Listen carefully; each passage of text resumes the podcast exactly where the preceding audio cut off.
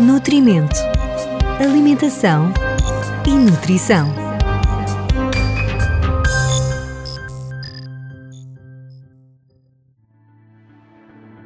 Olá, hoje no podcast Nutrimento vamos falar sobre um tema muito atual: as fontes de proteínas de origem vegetal que podem, por vezes, substituir a carne.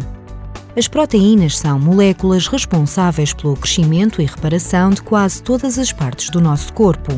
A proteína que ingerimos no dia a dia não provém somente de fontes de origem animal, como por exemplo a carne, o peixe, o leite e ovos, mas também de fontes vegetais. Como importantes fontes de proteína de origem vegetal, encontramos as leguminosas como o grão, feijão, ervilha ou lentilha.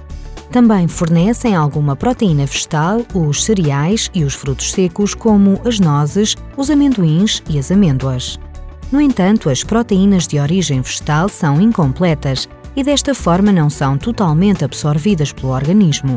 Só se consegue obter proteínas completas combinando diferentes fontes de proteína vegetal no prato, por exemplo, as leguminosas e os cereais. Deste modo, ao consumir arroz com feijão ou massa com grão, irá obter proteínas mais semelhantes às da carne, do leite e ovos. Uma ótima e saudável opção.